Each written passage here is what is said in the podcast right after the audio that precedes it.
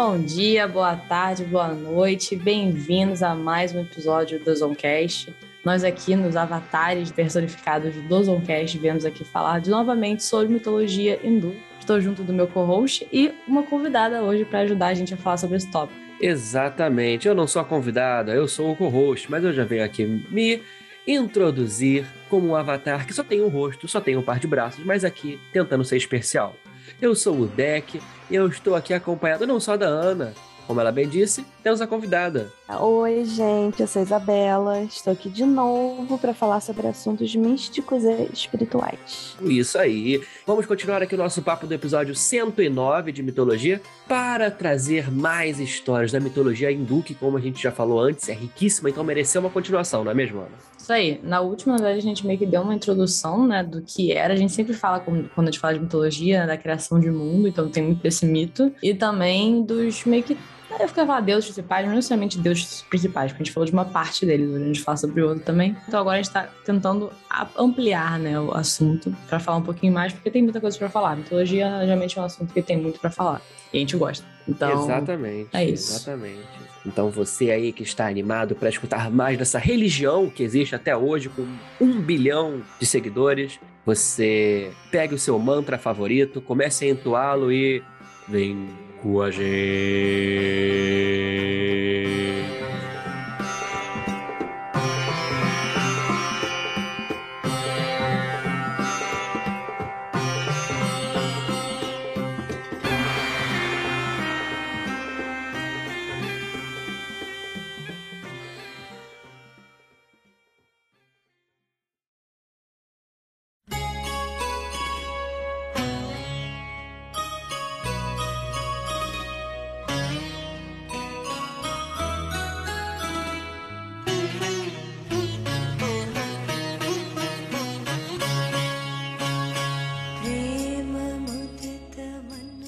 Acho que como a gente falou muito da história das encarnações de Vishnu, especialmente de Krishna, terminando o último episódio, nada mais justo que falar da encarnação anterior a Krishna, que é Rama.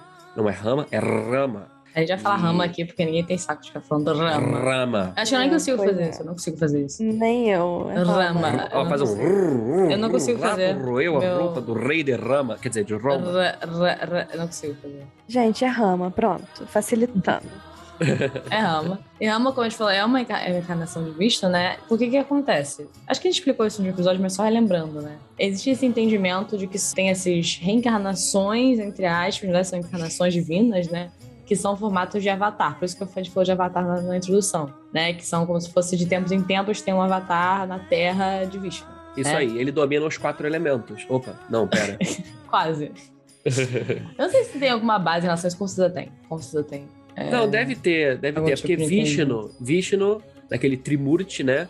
Existe Brahma, Vishnu e Shiva, né? Brahma é a criação, Vishnu é a mantença e Shiva é a destruição, o fim do ciclo, né? Uhum. E a mantença, quando o universo está em desequilíbrio, ela se encarna em um avatar.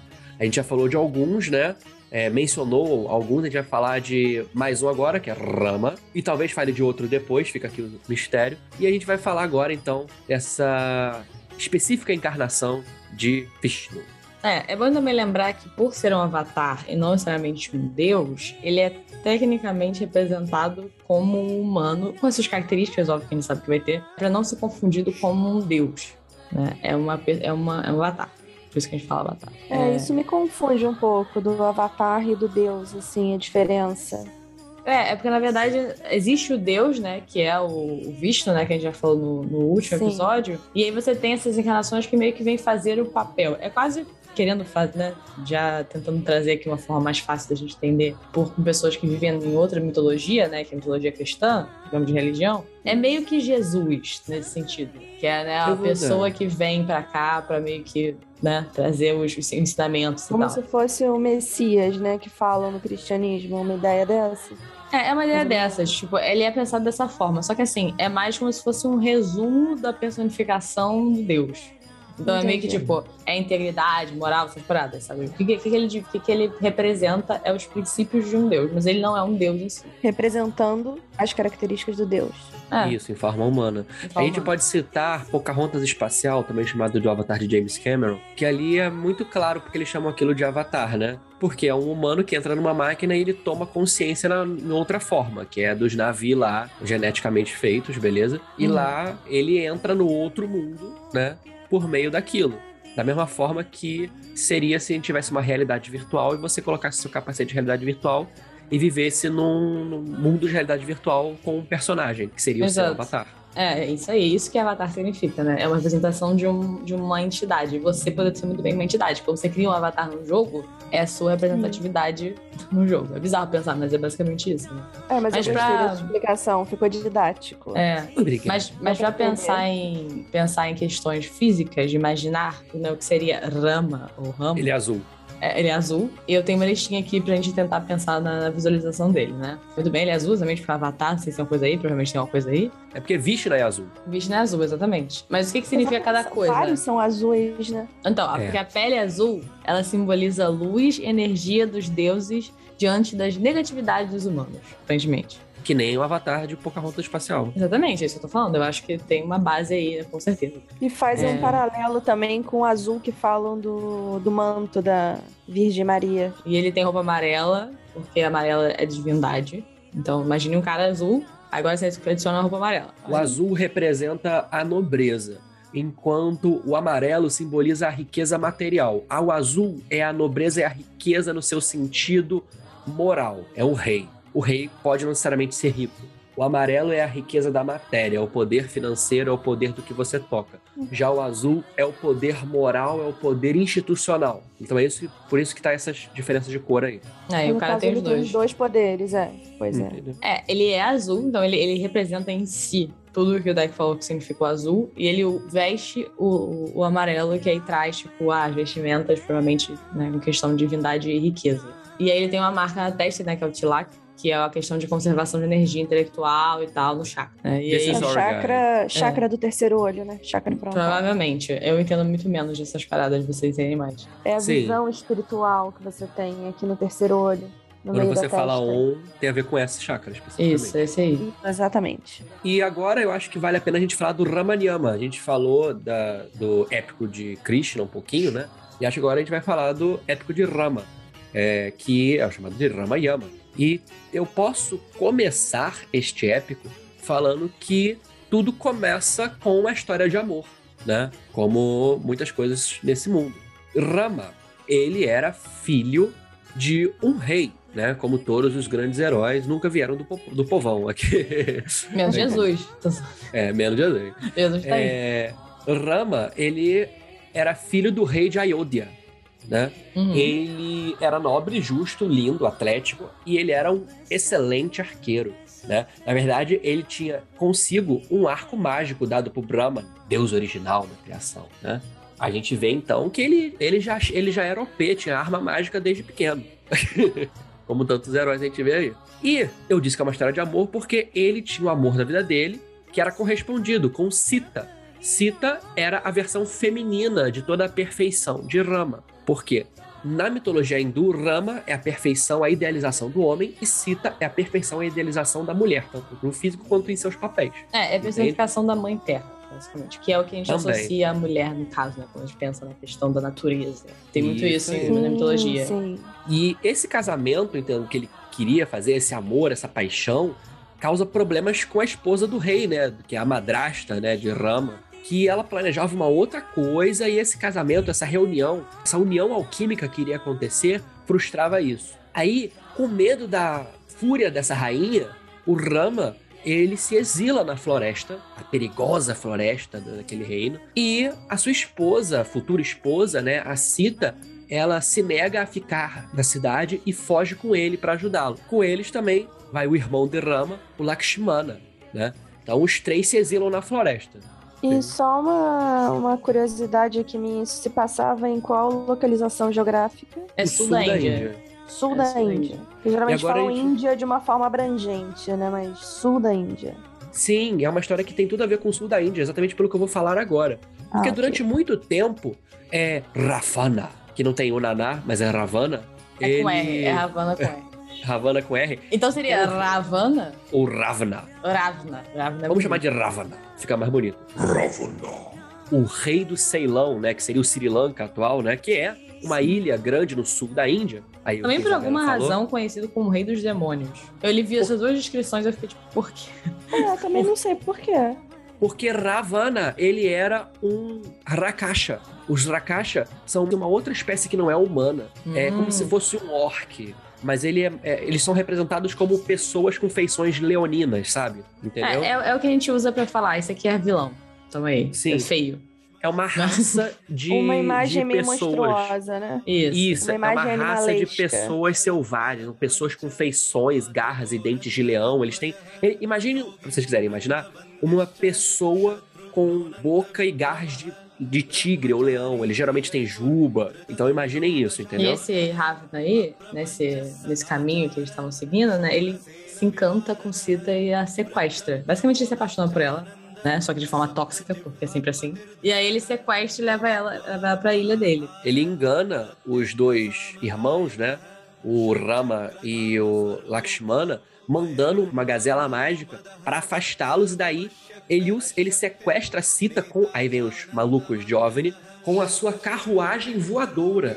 Lógico. É. Por isso não é é- louco, é- porque vai ter, vai ter exército de macaco daqui a pouco. Então, assim. É isso aí. Só que eles conseguem ir atrás, porque ela é esperta e deixa tipo um caminho de joias. Igual, imagina. Qual é o nome lá da Maria e João? Maria. É, João e Maria. Ela vai deixando um breadcrumb, só que com joias, porque ela tem várias joias, porque ela né, é riquíssima, maravilhosa. É, tava na floresta de sacanagem. É, aí. Tadinha, tava fugindo. E aí eles vão, né, atrás e durante esse caminho eles pedem ajuda pro. Ha... Agora, que, agora fica a dúvida, porque é H. Então é Hanuman ou Anuman? Ranuman. Hanuman, Não, não, pode, não pode ser Hanuman, porque não é R. Hanuman. Anuman, Anuman, que é o rei do É. exército dos macacos. Basicamente. É isso aí, porque parece que uma águia deu uma dica pra eles que os macacos poderiam ajudar. Eles chegam nos macacos, quem tá no meio dos macacos lá? Anuman. O deus macaco que a gente já falou lá é um deus muito relacionado à força, ao bom humor, né? E à felicidade também. Os mantras de Anuman, não sei se Isabela que é dessas, já escutou mantras de Anuman, já escutou isso? Não, eu não lembro exatamente do mantra, eu lembro de ouvir o mantra. Ah, não então lembro beleza. qual era exatamente, entendeu? Ah, então você ouviu, tranquilo. Sim, Eles- dá uma energizada no corpo. Você sente uma Isso. coisa diferente, uma vibração diferente. É isso aí. E surprise, surprise, o Anuman e os seus macacos decidem ajudar os irmãos Rama e Lakshmana, não é mesmo, Ana? Aí, E qual é a cor desse macaco? Geralmente Anuman é representado de uma cor ou esverdeada ou arroseada. eu vi azul também, porque todo mundo já viu azul. É, tudo, tudo, É, tudo muda a cor, todos né? azuis. É engraçado, né? As cores mudam, gente, porque na verdade existe um bilhão de seguidores hindus no mundo e é uma religião com 2.500 anos no mínimo, né? Então, então vai ter muita mudança, né? Com o passar do tempo e tal. Isso. As cores diversas. também não teriam a ver com a aura? Também tem um negócio desse. Aquela na verdade, das cores da aura, né? pode, a cor também pode representar a- o aspecto daquele deus no momento, né? Porque os deuses hindus A têm aspectos e tem, enfim, é, a gente não fala disso também nas outras religiões, a, a grega também tem muito disso. Existem cinco Atenas, oito Afrodites, então assim, são aspectos da mesma deusa ou do mesmo deus, entendeu? Uhum. Talvez isso mude a cor ou talvez sejam diferenças regionais, porque a Índia é muito diversa, é um subcontinente, Sim. né, gente? इति श्री आञ्जनेय सहस्रनाम स्तोत्रम् सम्पूर्णम्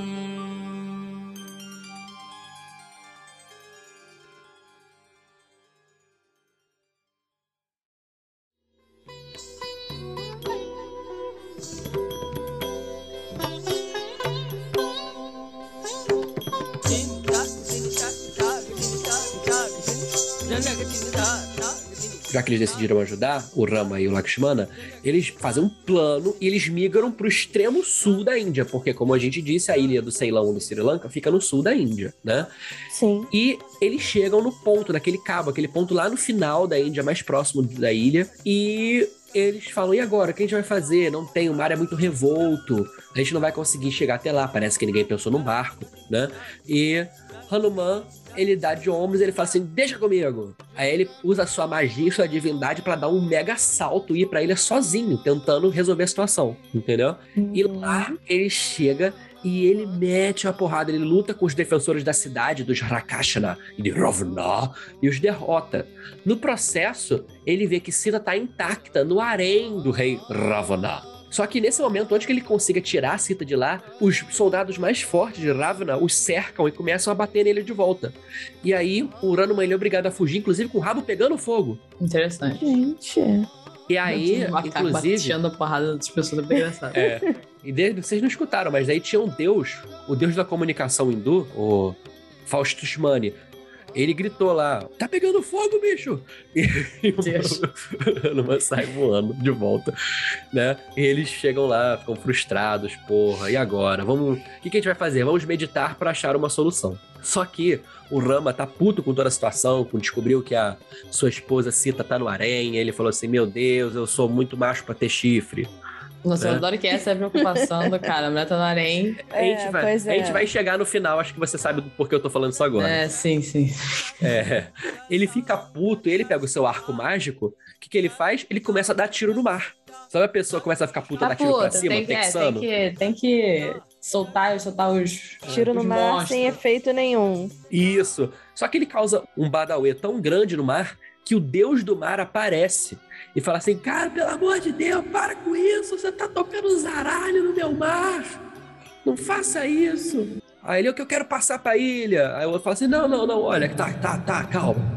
Eu não posso abrir o mar porque eu já abri pra um tal de Moisés. Ele falou exatamente isso. É. Pô, abrir de novo vai ser, ser ruim, né? Eu posso Não- fazer a não mesma posso. parada duas vezes seguidas, é feio. O RH dos Deva foi, foi pra cima de mim, não deu certo. Então eu não posso fazer de novo. É contra a minha natureza. Eu não posso abrir o mar. No entanto, eu posso te ajudar. Vou dar uma dica. Vamos falar de uma estrutura chamada ponte. É uma ponte longa, mas você pode fazer e eu vou te ajudar a estabilizar. Aí, Ok. é, aí ele pede ajuda dos macacos. Aí, parafraseando o grande pensador Sérgio Malandro, olha o macaco! Macaco! Olha o macaco! Olha o macaco! E o macaco vem, traz a madeira, faz a ponte. Os macacos É, fazem vários animais meio que se juntaram pra ajudar a construir a ponte, basicamente. Seria mais fácil fazer um barco do que uma ponte, mas enfim. É, acho que eles não tinham, eles no Civilization, eles não, não desbloquearam é, o pensava isso. conhecimento Não sailing. desbloquearam, é, não desbloquearam esse- É porque, cara, é difícil navegar. É, pois é, não é, não é pra É, qualquer um que mas- navega. Tem gente que não sabe o que tá fazendo ali. Vai que bate Imagina muita onda ali. É. É. mas o tempo, né, de fazer a ponte, enfim. Cara, Mas você vê, você vê história de guerra. Não, mas tu vê história de, é, é, história de guerra, o povo faz ponte em três dias. Já viu isso? Tipo, ah, guerra medieval. Aí então lá, ah, eles fizeram um Não, cerco é em dois dias. Então, tipo, É ele verdade. o povo é. Eu não sei o que acontece, não. Alexandre o Grande fez uma ponte pra poder cercar um- uma ilha. Demorou algumas semanas, mas ele fez a ponte inteira, quilômetros sobre o mar. É inacreditável. Eu também não consigo imaginar isso. Mas, Mas a gente sabe não por quê? Porque né, nessa época tinha alienígenas aqui, gente. Eles É isso aí. É isso aí. É É claro. sério.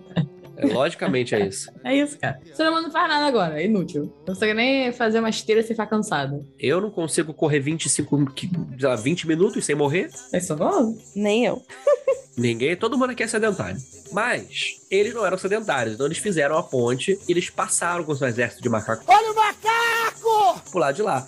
E eles começaram a invadir a terra do Havana. E aí eles acabaram nessa luta, nessa batalha, nessa porradaria generalizada. Eles enfrentam os terrores da ilha, porque a ilha era habitada por gigantes, por demônios, por Hakasha, por tudo. Até bolsonarista tinha na ilha, era horror. Livre. Era um Meu Deus.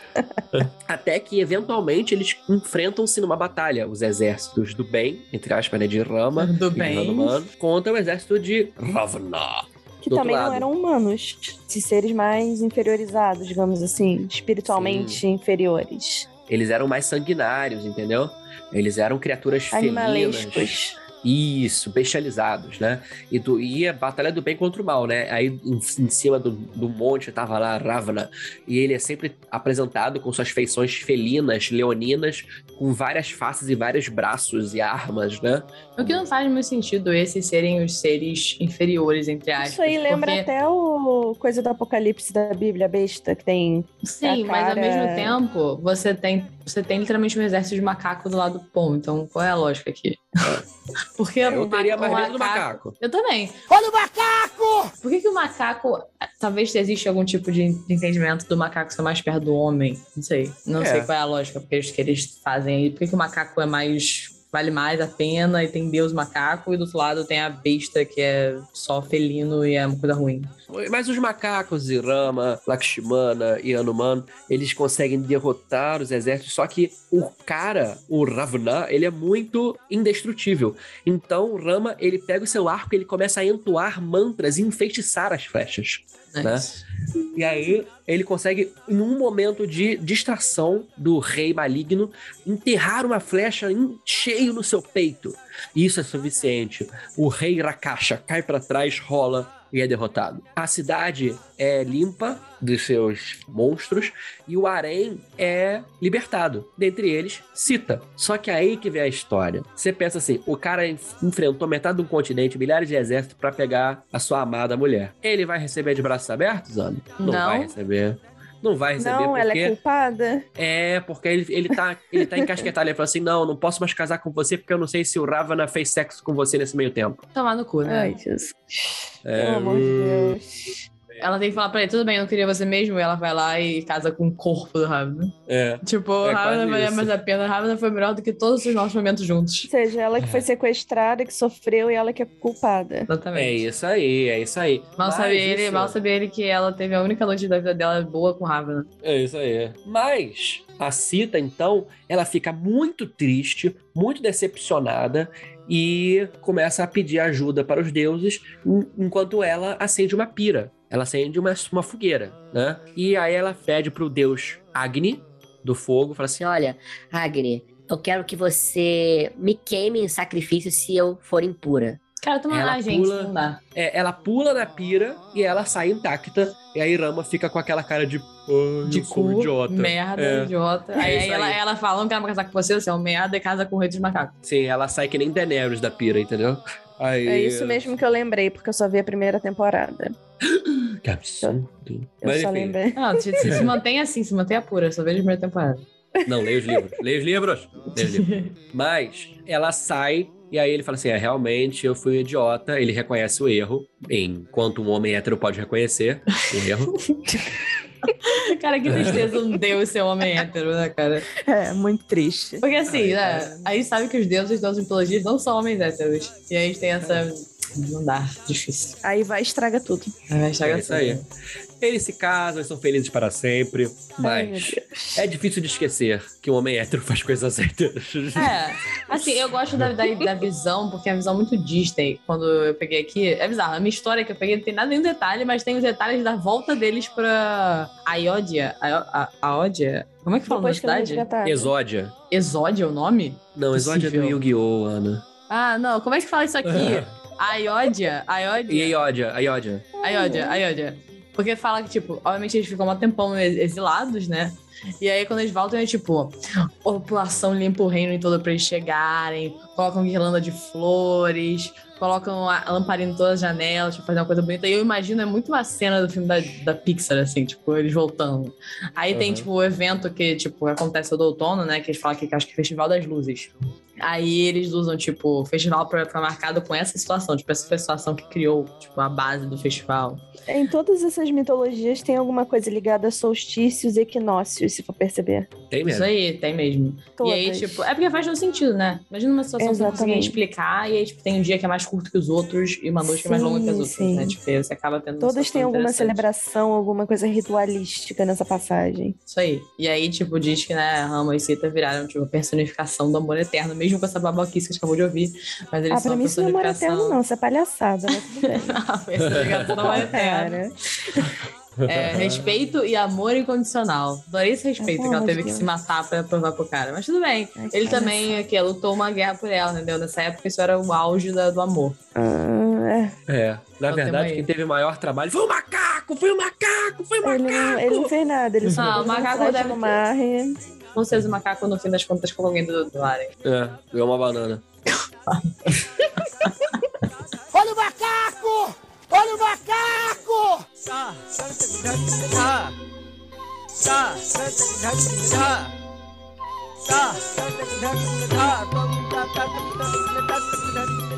Eu acho que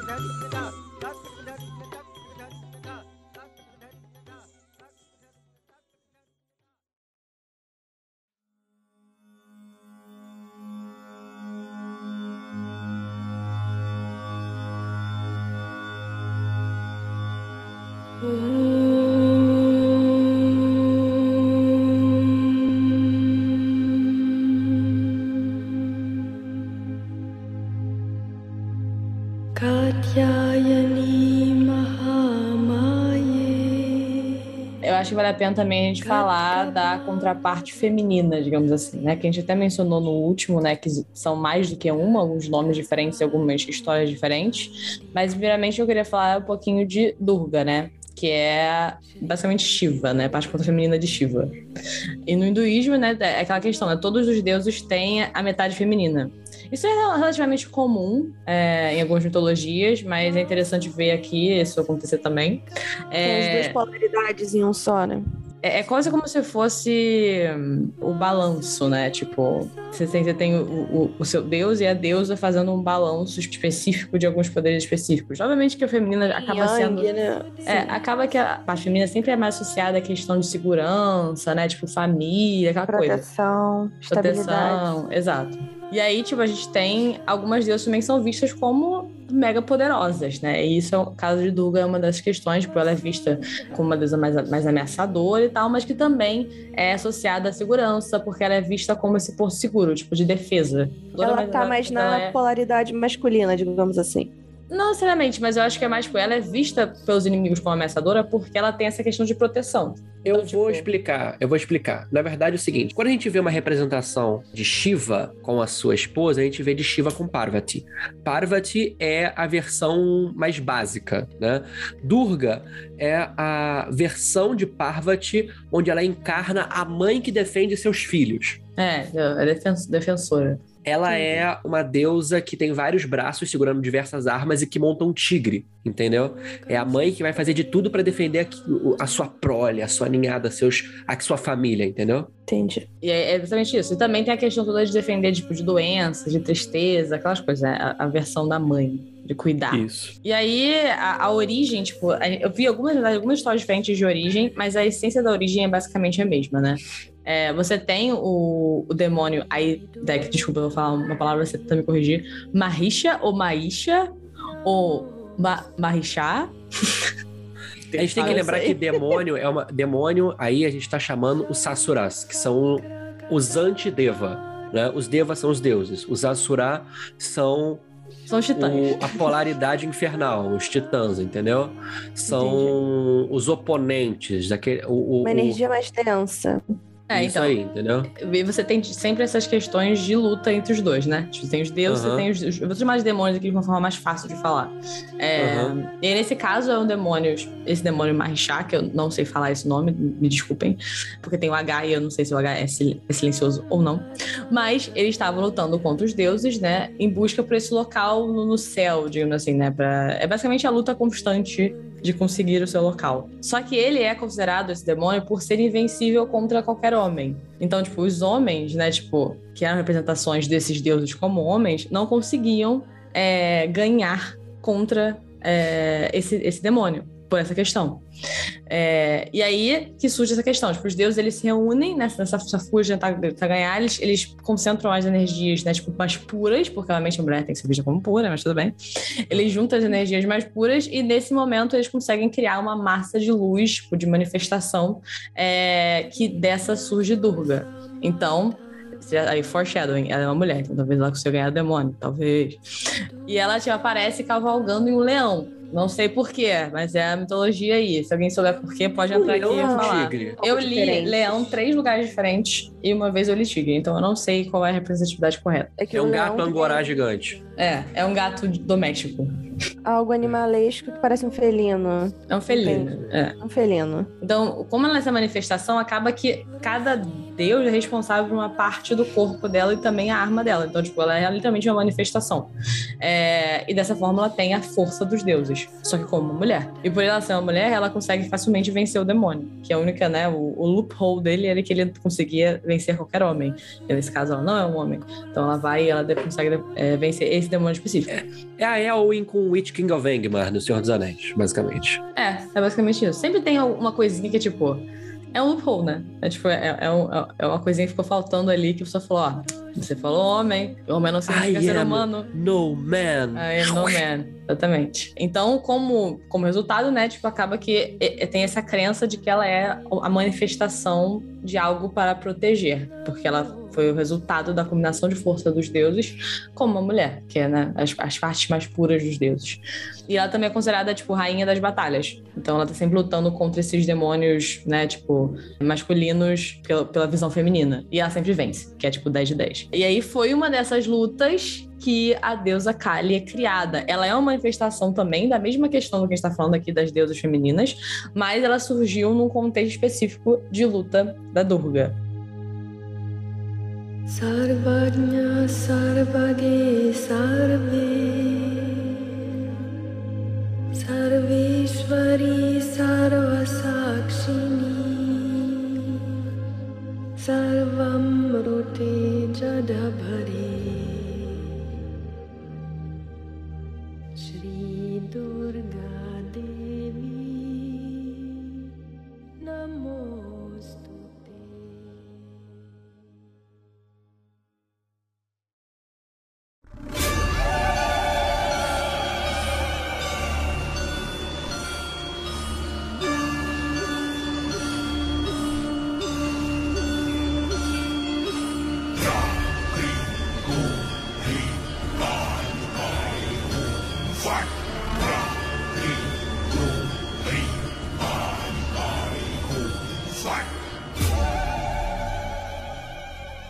Continua essa guerra eterna entre os Devas e os Asuras, né? Os demônios malignos, deuses malignos, né? E é, houve uma grande batalha entre os representantes dos deuses e Chandamunda e Raktibija. E, é claro, do lado dos deuses, à frente lutava aquela mãe guerreira que protege seus filhos, né? Que é Durga. Ocorre que esses trigêmeos, esses irmãos demônios, eles reproduziam o mal muito rápido. Mais rápido do que os deuses devas conseguiam matar. Então, é como se estivessem enxugando o gelo. Uhum. Só que aí, a Durga, ela fica tão irritada, tão frustrada, tão. Ah! Tinha uma cara de irritação tão, tão visível que só da sua cara e da sua expressão facial manifesta pela primeira vez. Kali, a terrível deusa negra que dança sobre todos, cortando o ego com a sua espada. Daí Ela, basicamente, cabeças. ela, ela nasce da, da testa de Durga. Bizarro. É isso aí. Mas eu já vi ela como azul também. Ela é azul escuro ou preto. Eu sempre vejo as imagens dela com uma língua assim enorme pra fora. Ela tem a língua É. porque ela tá Uma fazendo. língua bem fina. e, Tipo, Ela fica fazendo troça dos seus inimigos. Ela scorn your enemies, entendeu? É. Ela é basicamente o oposto do ego, no sentido. É o- talvez a coisa que ela mais odeia. Então, se você é uma pessoa que se apega muito ao ego, você não tá aberto a, a deusa Kali, e aí, em contrapartida, ela aparece dessa forma assustadora. Agora, por outro lado, se ela é uma pessoa, tipo. Eu adorei que a, que a frase colocada é de alma madura. É lindo isso, né? Uma pessoa de alma madura e trabalhar a prática espiritual, se libertar do ego, ela parece pô, de forma afe- afetuosa, tipo é, doce e tal, como um- uma deusa pura, digamos assim, né? Porque pura é usada muitas vezes. Mas não tem essa forma assustadora que ela parece essa pessoa que tá se apegando ao ego e é uma pessoa, entre aspas, ruim. É, impura. Impura, É, exato. porque ela, na verdade, ela é a fúria e é a destruição no seu sentido inexplicável. Por que, que isso aconteceu comigo? Porque aconteceu, entende? É, ela é tipo a destruição em massa, vai destruindo. É, isso não aí. tem um motivo. O que tá contra a pureza, digamos assim, é destruído. É, Isso. tipo assim, um, um das significados, é, um dos conhecimentos tipo, do nome é literalmente mãe das trevas. Então, assim, ou mãe devoradora. Então você pode ver por aí o que significa. Sim. Devorar o ego, destruir o ego. Sim, ela se alimenta disso. Entendi. Só quando ela chega nessa batalha aí, né, né, ela chega tocando zaralho. Porque ela tá É. puta, que ela acabou de surgir. Literalmente foi criada numa situação de batalha na qual ela foi. saiu da, da raiva, né? Então ela Aham. chega matando todo mundo e não para. Esse que é o problema. Ela mata todos e ela começa a dançar sobre os corpos dele. Por isso que ela é representada dançando sobre corpos, né? Porque ela mata e ela dança em cima pra te escrotizar, né? Só que ela vence todos, acaba os inimigos, ela não para, ela continua matando tudo que tá na frente dela. Tudo, tudo, Então, tudo. apesar dela querer combater o ego, eu também vejo uma energia bastante densa, né, nas atitudes dela. Ela é densa, ela é muito, muito densa. nesse densa, muito pesada. Eu vou fazer só uma referência que vocês não vão entender. Mas se alguém estiver ouvindo esse episódio e souber o que eu vou falar agora, fale comigo. Ela é basicamente o Chuya de Stray Dogs. É um anime. Se você viu esse anime, ela é o Chuya quando ela tá no, no momento mais intenso da- do poder dele. É basicamente isso. Porque quando eu li isso, eu falei: caraca, é literalmente o personagem. Mas é isso. Vocês não vão entender essa referência, que pena de eu ter visto Stray Dogs. Outra referência, Ok. outra referência muito boa, e agora mitológica, é Sekhmet, ou Serkhmet, no Egito, que foi outra que foi destruindo tudo e teve que tiveram que pedir ajuda a um deus superior para poder parar isso, né? Isso. E é o que foi o que aconteceu agora. Porque eles não conseguem parar a Kali. Kali tá destruindo o mundo inteiro, matando todo mundo. Então eles pedem, pelo amor de Deus, ajuda de Shiva, que é o marido de Parvati, que originalmente vem Durga, que de onde veio Kali, né? Isso. E Shiva tem uma ideia. Ele precisa romper o próprio ego e se sacrificar pelo bem comum. Então ele se joga para que Kali dance sobre ele. Como se fosse a morte, né? Não, E- mas ele, tipo, ele meio que se joga aos pés dela, tanto por isso, mas também como sinal de respeito. Do tipo, eu estou me livrando do meu ego de não, tipo, me curvar, sabe?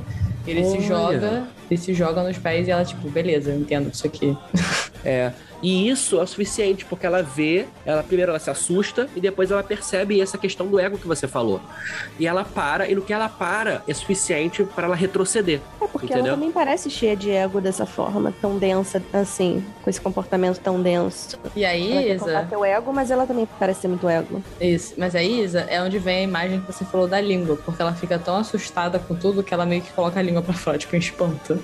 E para o ataque. E aí, tipo, tem essa descrição dessa imagem dela com a língua pra fora, meio que parada sobre a, sobre a questão. É, E- aqui eu vejo ela com a língua pra fora, segurando várias cabeças de homens, É, assim, na mão. é ela assustada com o que ela acabou de fazer, basicamente. Sim, Ah. sim. A cabeça que tá na mão dela é do demônio, dos Asuras que ela enfrentou antes, geralmente. Ah, tá. Entendeu? E aí ela retrocede e eles percebem que Kali é uma coisa meio problemática, né? Não é pra, não é, problemática. não é pra invocar. Tanto é que a gente comentou a história de grande filho de Shiva e de Parvati, que é Lord Ganesha, que Lord Ganesha, quando né, Shiva sem querer corta a cabeça dele e Parvati percebe que, meu Deus, Shiva matou o próprio filho sem querer, ela imediatamente invoca Durga e Kali ao mesmo tempo. Uhum. E a única coisa que faz retroceder os dois, agora mais controladas, né? É quando é, Brahma ajuda. E tem aquela situação que a gente já contou no outro episódio, de colocar a cabeça de elefante em Ganesha. Sim, sim. E a gente percebe que no momento de muito ego, momento de muito orgulho, Kali se irrita com o mundo e solta-se para mostrar que todos devem se prostrar, porque o ego nesse momento não significa nada.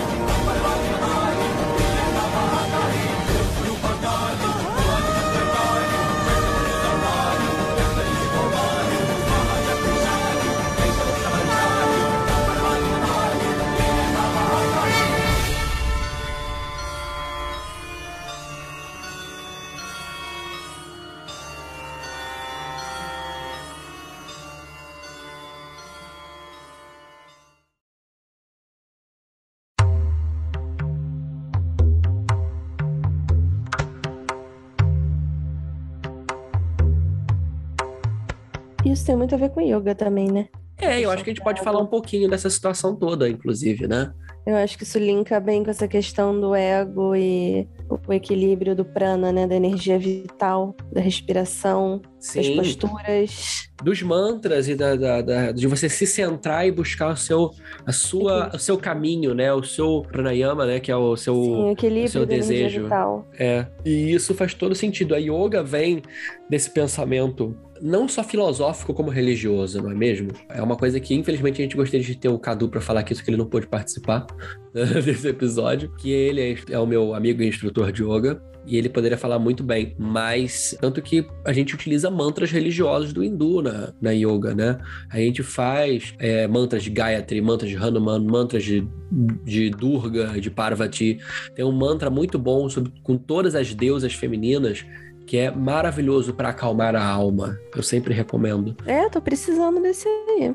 Vou te mandar, mas você vai acabar dormindo. Ah, ótimo. Tô precisando. É, é uma coisa que está intrinsecamente relacionada, essa prática, à cultura védica, à cultura hindu, né? E a gente está aqui, muitas vezes, adaptando, tentando adaptar para algo mais físico, mas ela não é físico, ela é filosófico. É, e transcende a religião, né? Acho que não tem exatamente a ver com, apenas com a religião, o yoga em si. É isso aí.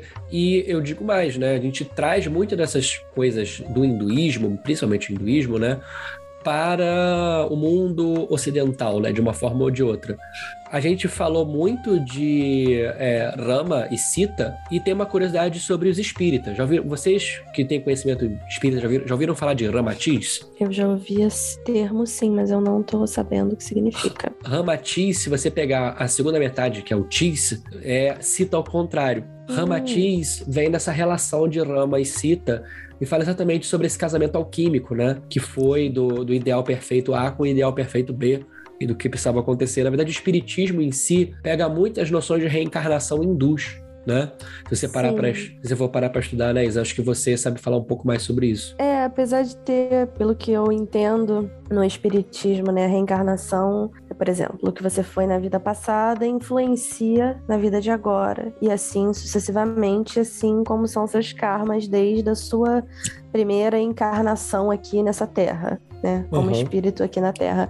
E o que eu vejo diferente do hinduísmo e do budismo é que não a reencarnação para eles não tem uma continuidade de uma consciência, por exemplo, que você foi na outra vida, a consciência que você teve na outra vida, aquela persona que você foi na outra vida não influencia exatamente nessa de agora. Eu vi essa diferença, por exemplo, no, nessa parte mais ocidental, fala sobre reencarnação. O que eu já estudei sobre isso é que tem uma continuidade. Tipo, se você na vida passada fez alguma coisa X, isso influencia agora nessa sua vida É, tem uma continuidade de consciência, digamos assim. O que eu vejo nas, nas religiões mais orientais é que não tem a continuidade da consciência, é como se você perdesse aquela consciência. A visão de karma é um pouco diferente. Eu gosto mais dessa visão. Porque faz mais sentido pra mim, a, de- a que você perde. Perde Porque. consciência. Não é nem que perde a consciência, mas eu não sei se essa questão é que faz sentido pra mim. Acho que faz sentido pra mim é a questão de você não ter que pagar pelos erros de uma vida passada. Eu acho que os seus, os seus pecados e os seus, e as suas punições tinham que vir dentro da mesma realidade. Porque você É, numa forma- nova vida, tipo. E eu, não, eu tô falando de achismo geral, porque eu não sei a base pra nada disso.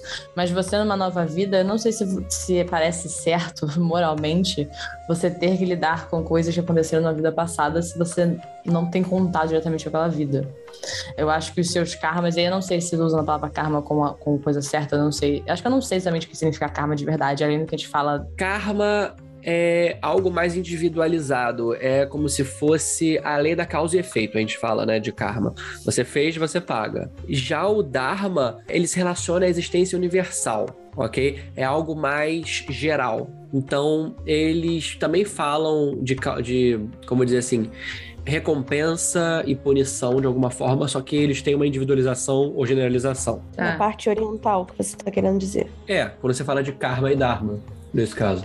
Às Mas o karma, karma- deles eu entendi de uma forma um pouco diferente. Porque, por exemplo, nessa visão ocidentalizada, as reencarnações são sempre como humanos, não retrocede, digamos assim. E na visão deles pode retroceder, você pode voltar um macaco, uma formiga, uma barata. É porque, é porque isso não é retroceder exatamente na vida dele, na, visão deles, né?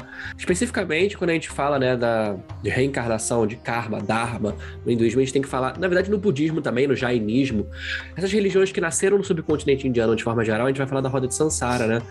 Que você participa dessa roda de Sansara. Né? E cada parte dessa roda significa alguma coisa. A Isa tá falando da parte animal da roda, né? Que fala que pessoas podem renascer como animais quando elas são muito ignorantes ou elas estão numa situação mais básica de existência, ou seja, elas só reagem à natureza ou elas estão no instinto de sobrevivência. Elas podem reencarnar como animal. Elas reencarnam como animais porque então, é o que a energia dela mais se aproxima. Mas então, peraí. Energia Então, mais primitiva. mas Isso. então existe causa e efeito na reencarnação. Existe. Existe. Dos Então não, é dois como, não. se- então não é como se esquecesse o que aconteceu. Deixa eu ver se eu consigo explicar, por exemplo, é um exemplo que eu fui na vida passada influencia na visão ocidental as minhas atitudes de agora e a minha personalidade. Na- o que eu entendi, posso estar errada, mas o que eu entendi da visão oriental sobre a reencarnação é que você tem o karma sim, mas aquela personalidade não influencia na sua personalidade de agora. Apenas influencia o karma. Ah, entendi. Então você Entendeu? tem o karma de qualquer forma. Então eu prefiro a ocidental. pelo menos- que pelo menos eu tenho um entendimento do que tá acontecendo. Ah, nesse exemplo, caso, eu tenho uma causa e foi- efeito de qualquer forma, só que eu não tenho ideia de por que eu tenho essa causa e efeito. É, por exemplo, se na outra vida você estava na Segunda Guerra, você foi um soldado nazista, você matou várias pessoas, agora, seu, isso na visão ocidental, você tem essa consciência lá no seu subconsciente, você sabe que você foi isso, que você foi muito ruim, e por isso agora vão acontecer coisas ruins, digamos assim, tudo vai depender, né? Tem várias questões espirituais envolvidas, mas você no fundo tem uma consciência daquilo que você foi. Isso é só um exemplo. Na parte oriental, eu entendi que não, você não tem essa consciência do que você foi. As coisas ruins vão acontecendo, os karmas devido às suas atitudes, mas você não, não pesca essa consciência. Você não sabe exatamente por quê. Foi isso que eu entendi. Além disso, nessa roda de Sansara, a gente vê que existem posições da roda que são mais ou menores. Os humanos geralmente estão no Manusia, né? Que é a humanidade básica, baseada no orgulho, paixão, desejo, essas coisas, né?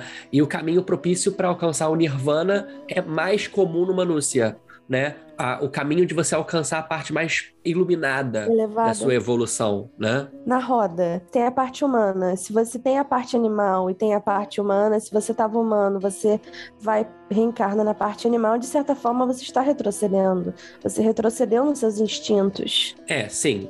Nessa humanização da, da visão, com certeza. Até porque existem partes ruins da roda, como a parte preta, que é o dos caminho dos fantasmas famintos, onde você pode reencarnar como uma criatura meio espiritual, que são. É tipo o Shy Guy do SCP, tipo um né? dementador de Harry Potter? É, na verdade, eles são pálidos, altos, eles não conseguem parar de sentir fome e sede. Por quê? É uma pessoa que, no seu Manúcia, ela se sentiu muito apegada a coisas muito materiais e ignorou todo o resto. Essa fome da matéria transforma ela no caminho da roda preta, do fantasma faminto. Ou Isso pior, não é você pode, Potter, você então é pode questão de sugar a também. felicidade das pessoas. Mas não é uma questão de sugar a felicidade exatamente. Eu acho que isso entra em outro lugar. Eu acho que nesse caso especificamente, quando você vai para a roda preta, no- no- no- na roda de Sansara, significa que você foi tão apegado à matéria que você ignorou toda a parte subjetiva da sua vida. E nesse sentido, você então tá com a afinidade energética para você, na sua. seguir em frente só apegado ao que é E material. tá preso na Então, terceira dimensão. é, é, isso aí. E é claro, também tem o local mais próximo do inferno pro budismo, pro tal, que é o Naraka, né? Você fica lá até equilibrar o seu karma de tão ruim que você fez. né? O, Tipo, o Naraka não, não prende ninguém eternamente, por um tempo somente. É que nem o espiritismo Um- fala. Já ouvi isso. É. Então, como se fosse um limbo. é, é um limbo de punição e equilíbrio. Tem os oito naracas gelados e os oito naracas quentes, né? Até equilibrar Essa o sabia. E é claro, tem a roda, a parte Deva, que é a evolução total, e os Asura, que é os anti-Deva, né? Que não quer dizer que sejam o inferno, quer dizer que eles têm outro tipo de polaridade. Certo. Porque tanto a reencarnação Deva quanto a Asura podem fazer grandes feitos, só que um faz de uma forma e outro de outra, entende? Entendi, entendi. E isso a gente está falando mais do budismo, porque o budismo nasce do hinduísmo, né? A gente fala, inclusive, a gente mencionou que Buda foi considerado uma última encarnação de Vishnu, né? Ele busca, através do hinduísmo, assim como Jesus veio, era um judeu, né? Buda era um hindu. Sim. Então, vem, vem disso essa proximidade do pensamento da reencarnação, pensamento filosófico, inclusive dependendo do budismo, até de algumas divindades do hinduísmo dentro do budismo e vice-versa, né? É por isso que tem essa proximidade. Até porque se o já- budismo surge na Índia. Ouviram essa coisa da. Enfim, eu não sei se isso procede ou não, mas já ouvi várias pessoas diferentes falando que numa época que Jesus estava. que não sabiam exatamente onde ele estava, ele estava, como eu vou dizer, na Índia, se aperfeiçoando, estudando, se integrando do hinduísmo. Vocês já ouviram isso? Tem uma uma Uma teoria. uma heresia cristã muito em que ainda é forte né, no subcontinente indiano que fala disso, tá? Os Ahmadiyya. Tem, é um nome assim. Eu já É. ouvi alguma coisa do tipo, mas Sim, não entendi muito bem. tem, tem sim. Falam porque, mal ou bem, o subcontinente indiano é um ponto focal do pensamento filosófico sobre as religiões de forma geral, assim como o Oriente Médio é. A gente fala que essa posição da Ásia Central e da Sul da Ásia tem muito disso até hoje. Tem a ver com muito os chakras é do visto. planeta? Algumas pessoas religiosas e esotéricas falam disso, e é bem curioso isso. É, mas o que podemos dizer nessa nossa história é que nessa mitologia milenar que é a mitologia hindu, a gente vê surgindo outras religiões muito importantes e até tangenciando outras que não se pensavam ainda em surgir, como a gente falou agora do cristianismo. Só ia comentar uma coisa dessa questão do prana, né, pranayama, equilíbrio né, da energia vital. Uma coisa que eu já vi vários espiritualistas falando é que antes do nascer do sol é quando o mundo tá cheio de prana, tá cheio de energia vital.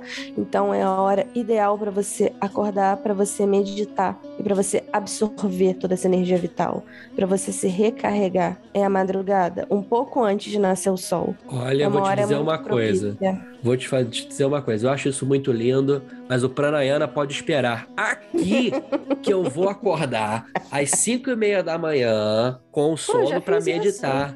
Ah, mas aí você é uma Eu já pessoa normal, quatro, Isabela. cara. Ah, eu sou normal mesmo. A minha, É gata, a minha normal, gata me né? acorda antes do nascer do sol. É Ela isso. tá buscando o Pranayana. Ela sabe que eu pra ela, ela sabe. Ela Vai agora, sabe, ela- agora. Mas vocês têm que fazer isso uma vez na vida, pelo menos. Acorda É. quatro da manhã e vai meditar. Vocês vão ver domingo. a diferença. Faz isso. Gente, façam isso de sábado para domingo. Antes de segunda-feira vai ser ótimo para você, ótimo para começar a semana assim. Você vai você vai ficar felizão no domingo, eu então garanto. Vai, gente, vai se reenergizar. Opa, adoro essa energia. Ai, que delícia, hein? Ah, fecha a cortina de prana. Acabou.